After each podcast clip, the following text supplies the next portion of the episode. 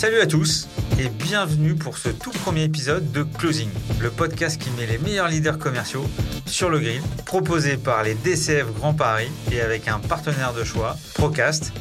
Je suis Stéphane Damota, je suis directeur commercial chez Cégide et membre actif au sein des DCF Grand Paris et je suis vraiment ravi de vous accueillir.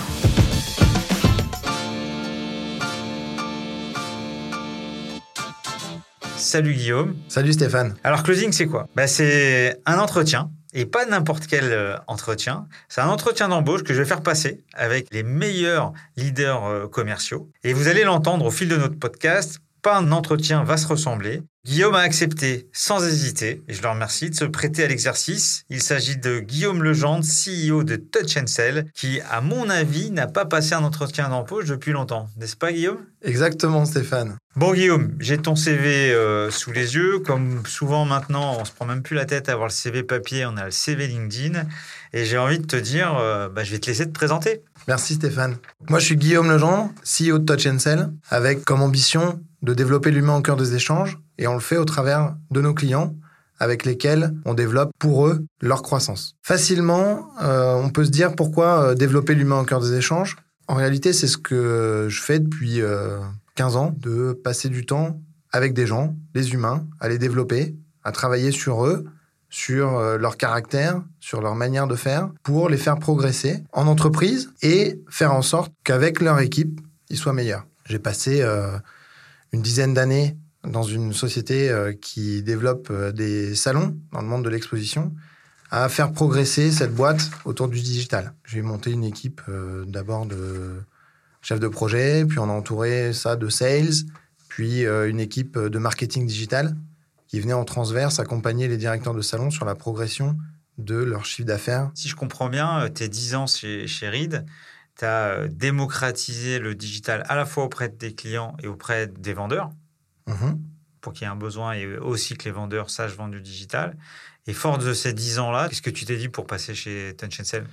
Bah, En fait, j'ai fait la connaissance de Yann Lequigno, qui est le, fondateur de, de, Touch Sell, et qui, à l'époque, du coup, euh, avait lancé cette application sur la base d'une proposition d'un client qui avait été fait de manière ad hoc en agence pure euh, web, qui a trouvé, euh, du coup, l'idée intéressante de pouvoir le développer. Il est venu me le, me le vendre lorsque j'étais chez Reed. J'ai tout de suite euh, cru au projet en ayant, euh, en ayant du coup l'ambition d'aller équiper mes vendeurs de l'application Touch Sell. Et j'ai rejoint Yann, je pense que ça s'est fait euh, trois ou quatre mois après la signature du premier contrat avec Reed Expo. Et donc, on, on a retourné un peu l'aventure. On est passé d'une agence web à une société développant un logiciel pur SaaS et avec une proposition de valeur qui a évolué dans le temps et d'une boîte qui accompagne les commerciaux sur du contenu, on s'est transformé en, avec une proposition valeur vraiment euh, tournée Sales Enablement. Comment faire pour faciliter l'accès aux commerciaux à toutes leurs connaissances pour avoir le bon contenu au bon moment. Et on est en train de faire un nouveau pivot aujourd'hui sur euh, le Growth Enablement parce que la croissance, ça concerne tout le monde, ça concerne pas que les commerciaux et je sais qu'il y a beaucoup de commerciaux qui nous écoutent, probablement que vous seriez euh, intéressés de savoir qu'en fait, vous êtes au cœur de l'action de la croissance, mais il ne faut pas oublier qu'il y a d'autres services. Tu as, dit le premier mot, je voulais te, rattraper, et, à la fois pour les auditeurs et, et pour tout le monde, c'était le mot Sales Enablement. Ce mot euh, qui n'est pas encore connu de tous, mais euh, comment tu le définis, ce mot Sales Enablement? Alors, c'est une expression qui est. Euh, Assez dur à prononcer déjà la première fois. Qui n'est pas évidente à prononcer, Sales Enablement. Et euh, qui en français n'a pas vraiment de traduction euh, pure et simple, puisque enablement, la capacité de rendre capable, c'est pas très beau, pas très chic. donc, nous, on le traduit très simplement avec le fait de donner aux commerciaux la capacité de vendre mieux, d'être plus performant et de réaliser de la croissance. La mise en place d'un outil de Sales Enablement, ça nécessite des changements sur les process, sur la manière de vendre, la manière de euh, communiquer aussi avec euh, entre les services. Donc, on n'arrive pas, euh, c'est pas juste un logiciel qu'on achète et qu'on met en place dans une, dans une DSI. Tu rencontres souvent des patrons du Sales Enablement? On en rencontre de, plus, en plus. On en rencontre de plus en plus. Les, euh, les directions commerciales sont sensibles au fait de, de faire progresser leurs collaborateurs. Et euh, c'est aussi une grande force pour les boîtes qui sont dans cette démarche-là pour recruter des talents. C'est-à-dire qu'aujourd'hui, on n'imagine pas un commercial arriver dans une société où on lui dit il n'y a pas de CRM. C'est, enfin, le commercial, il se barre en courant. Si on lui dit euh, t'as pas d'ordinateur, c'est compliqué. Bah, pour se connecter au CRM, c'est un peu compliqué. Voilà. Donc, dans l'ordre, il n'a pas d'ordinateur, il n'a pas de téléphone, il n'a pas de CRM. comment on fait pour recruter des gens comme ça? Moi, ce que je crois, c'est qu'aujourd'hui, les meilleurs collaborateurs recherchent des sociétés dans lesquelles il y a une stratégie commerciale et que cette stratégie commerciale, elle est accompagnée par une stratégie de sales enablement. Et en général, quand tu trouves ces, directions sales enablement, sont plutôt rattachés au market ou plutôt rattachés au commerce? Alors, c'est une bonne question. Là où euh, je pense que la réponse est, c'est que généralement, ils sont à l'union des deux. Et entre une direction marketing et commerciale, ce qu'on voit de plus en plus dans les boîtes. C'est-à-dire que la réunion de market et des sales a eu lieu. C'est plus un. Pour moi, euh, c'est un peu tarte à la crème comme sujet, le, le marketing et la manière dont on aligne euh, le marketing et les ventes. Pour moi, c'est fait.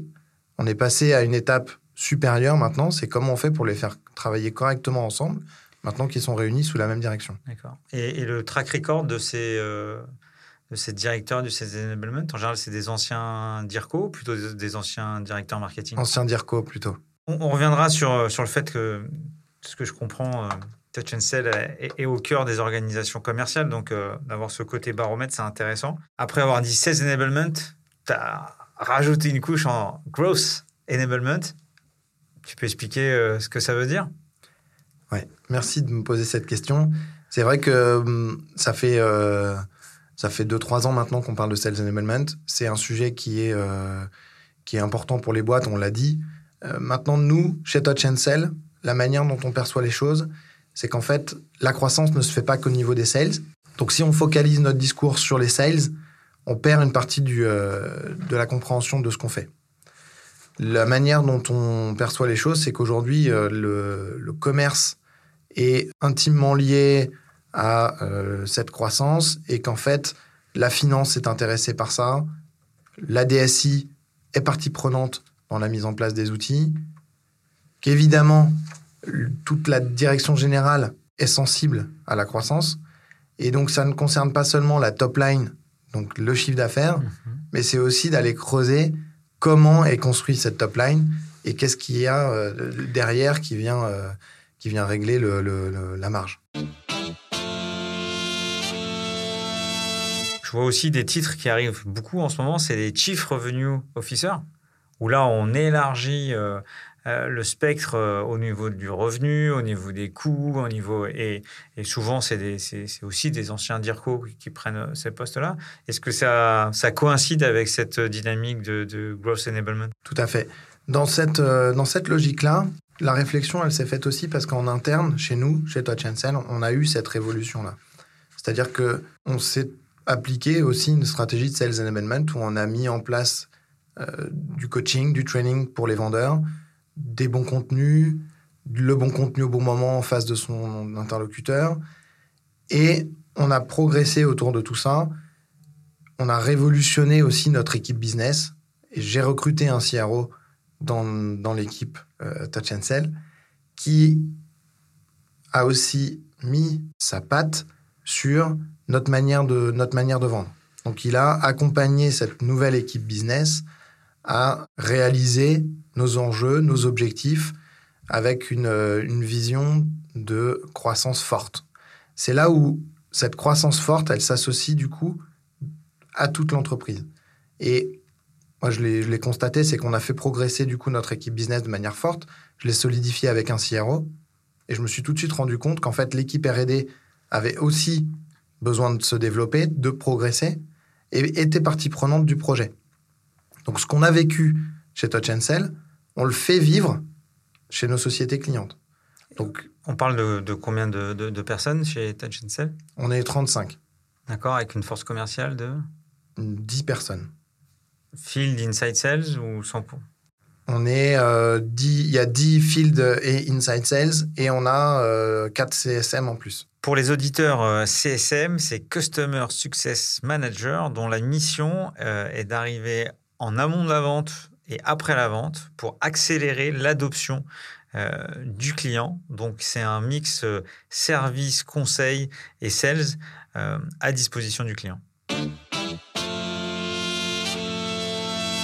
C'est un nouveau sales qui arrive, qu'est-ce qui se passe?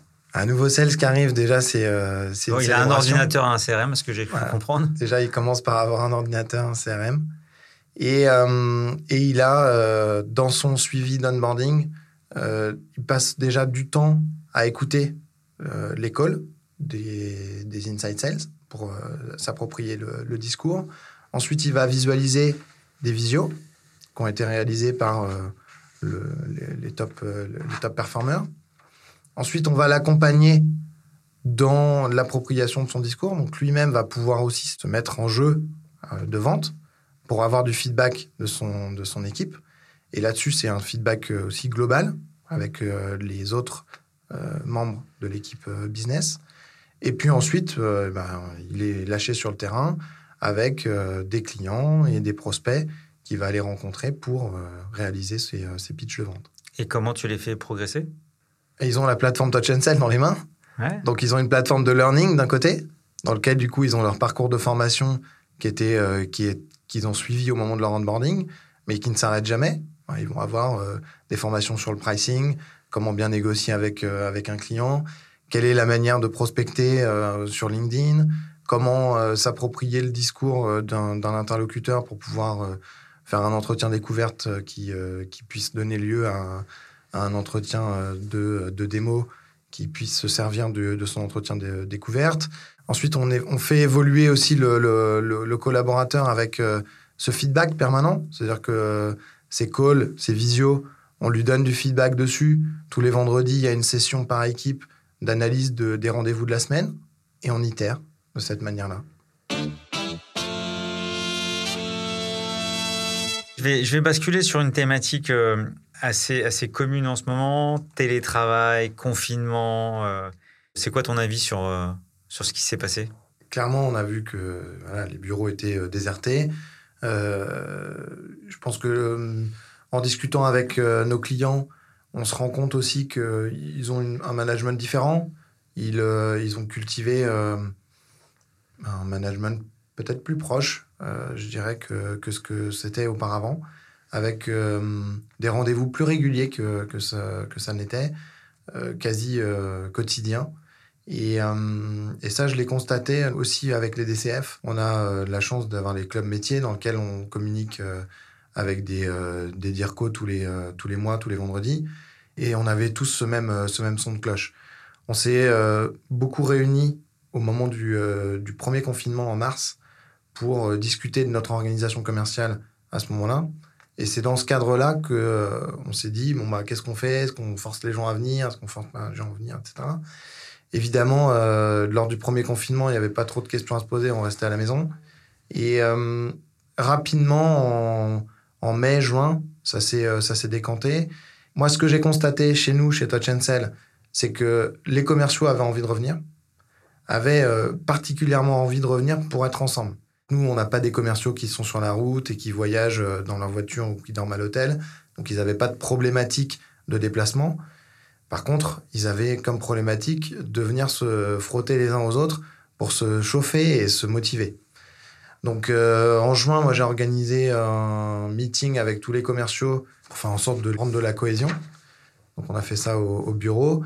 Ça a vraiment créé une, une cohésion euh, plus forte. Et, euh, Et là, là tu, parles de, tu, tu parles de Touch and Sales, mais Ouais. et sur le reste, sur les directions commerciales assez importantes de tes grands clients? Bah, quand, on prend, euh, quand on prend des exemples, euh, si on prend euh, toute la, partie grande distrib, donc si on, a, si on prend chez Colgate par exemple, les commerciaux allaient toujours sur le terrain, donc ils n'ont pas été enfermés chez eux, donc ils ont continué à, travailler comme comme c'était.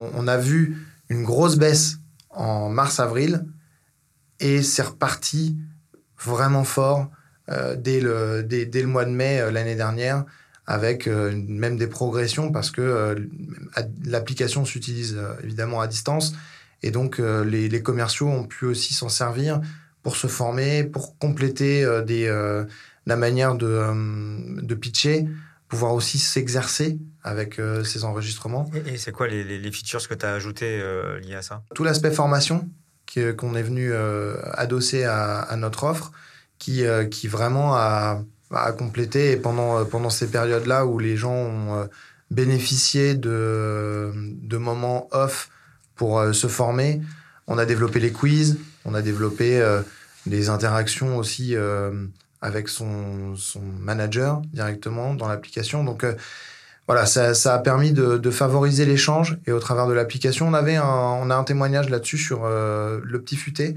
qui donc pour pour les, commerciaux du petit futé qui étaient bah, en difficulté puisqu'il fallait qu'ils trouvent un moyen de motiver les commerciaux pour, euh, pour revenir sur le terrain et s'engager. Donc ils se sont servis de l'application pour euh, dynamiser leur équipe de vente.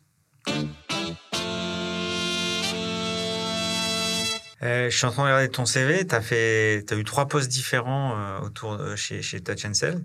Qu'est-ce que tu as appris? Comment tu as évolué sur ces trois fonctions entre DIRCO, COO et CIO Alors, la, la progression, c'est fait euh, naturellement. J'ai rejoint Yann pour, euh, du coup, pour gérer la partie marketing et, commerciale, qui, euh, lui, lui, gérant la partie technique.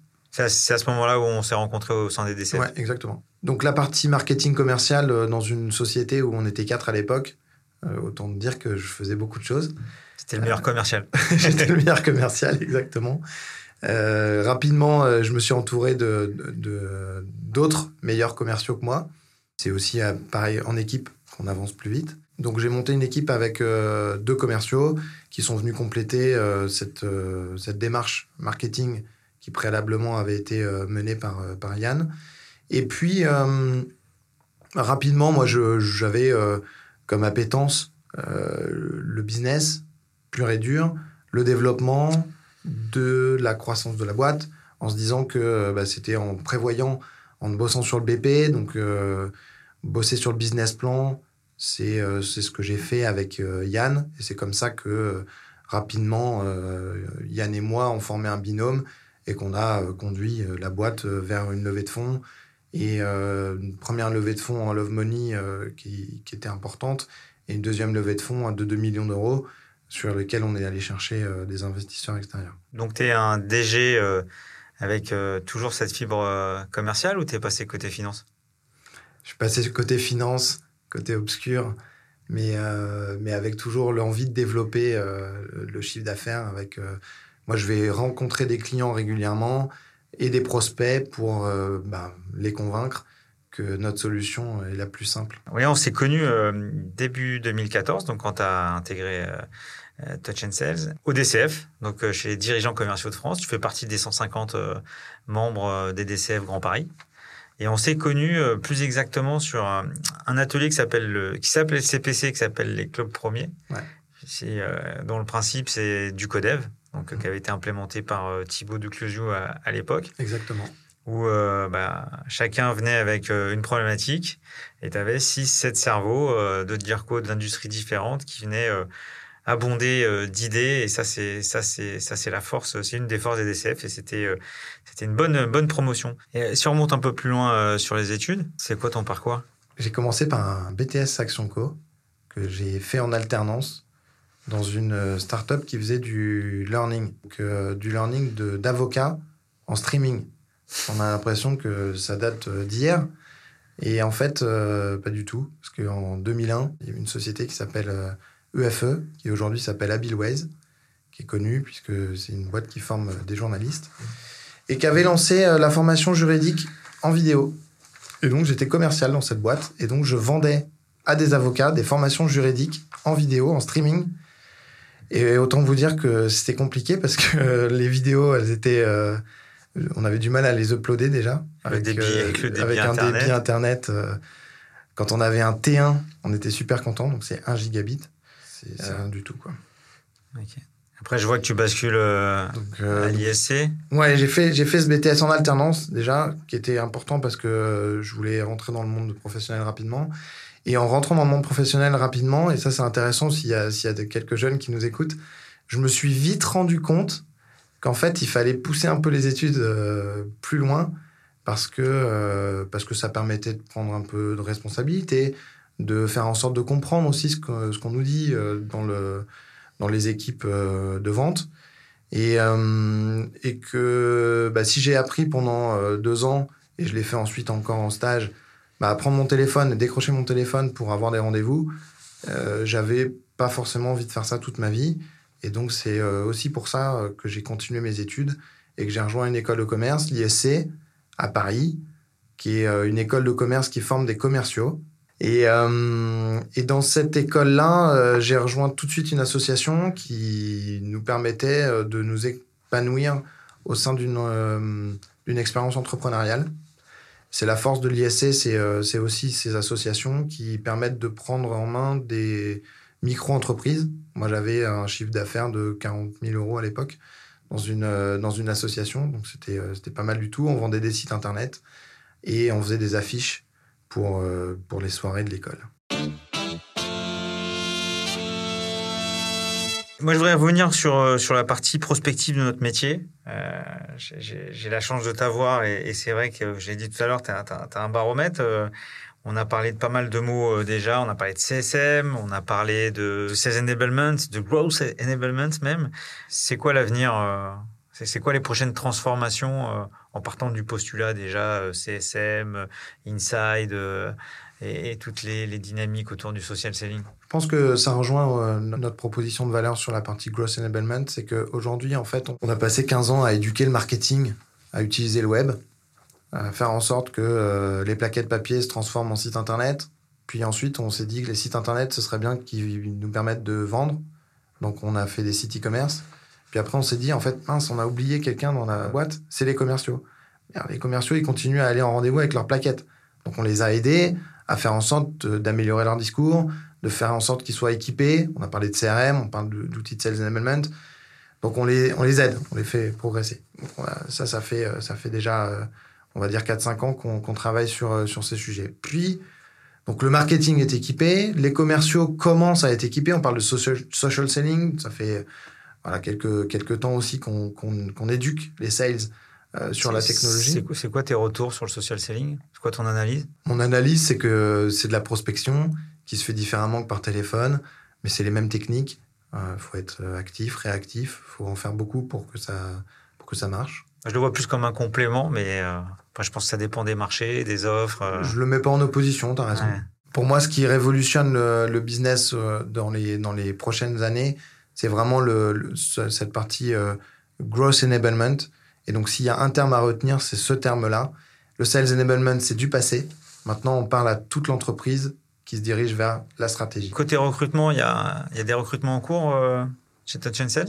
Ouais, on recrute euh, des accounts exécutifs qui, euh, qui auront du coup comme, comme portefeuille des, des, boîtes corporate. On a aussi en recrutement des CSM, puisque plus on a de clients, plus on a besoin de, de gérer ses clients. Et donc, les postes ouverts sont, aussi sur les CSM. Comment toi, tu, progresses à titre, euh, à titre perso? Je m'enrichis du dialogue avec les gens et donc euh, tout ça me, me nourrit. Euh, Mais tu n'as pas des bonnes pratiques à donner à, nos auditeurs sur des lectures, sur des podcasts que tu écoutes, sur... Si, alors j'écoute le, podcast Sales Enablement Pro qui est, un, qui est, un, podcast que, je conseille à, tous les commerciaux qui nous écoutent, puisque c'est l'échange avec euh, vos pairs. Hein, donc, euh, il y a des dircos de plusieurs boîtes qui sont interviewés. Et, euh, et sinon, le, livre que je lis en ce moment, je conseille à, à, tous les entrepreneurs, c'est Rules, No Rules, qui est le livre de Netflix, qui explique en fait bah, tout, tout, le développement de Netflix et la manière dont le fondateur et euh, le DG actuel a construit euh, l'empire que représente Netflix aujourd'hui. Et donc, euh, ça s'est construit autour de, de deux valeurs fondamentales, la liberté et la transparence. Là, tu me branches sur un sujet qui me touche vraiment. C'est notamment les entreprises libérées. Mhm. Donc, je ne sais pas si Netflix se considère comme une entreprise libérée, mais en tout cas, avec ces piliers qui sont être soi-même au travail, être transparent, et donner euh, de la responsabilité aux gens pour qu'ils soient euh, engagés. Et, et c'est vrai que pour voir un certain nombre de, de confrères, c'est assez euh, difficile de connecter à la fois les enjeux de business, où on pense à l'exigence dans l'exécution, on pense à la pression commerciale, à l'empowerment, c'est aussi le mot à la mode Ouais. chez les DIRCO, et à la fois cette, euh, cette liberté. Moi, j'y crois vraiment.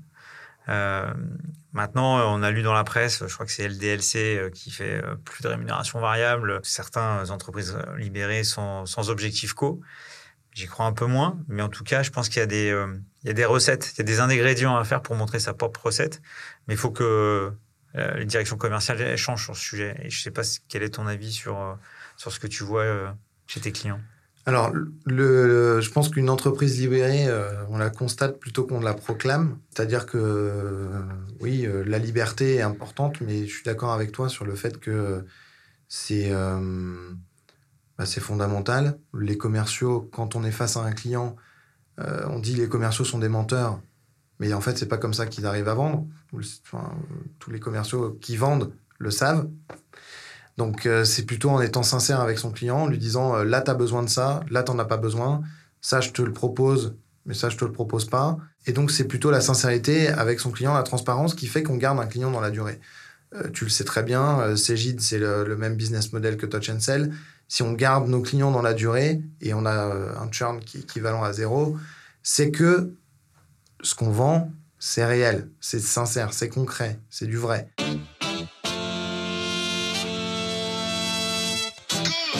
Bon bah Guillaume, si j'ai trois choses à retenir, trois moments forts pour moi.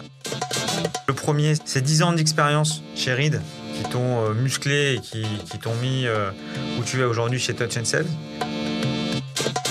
Le deuxième, c'est vendeur un jour, vendeur toujours. Et, moi qui ai également euh, vendu des fringues à mon lancement, je peux t'en parler. Et le troisième, c'est ton expertise métier. Quel plaisir de pouvoir échanger avec un expert sur toutes les tendances du marché actuel.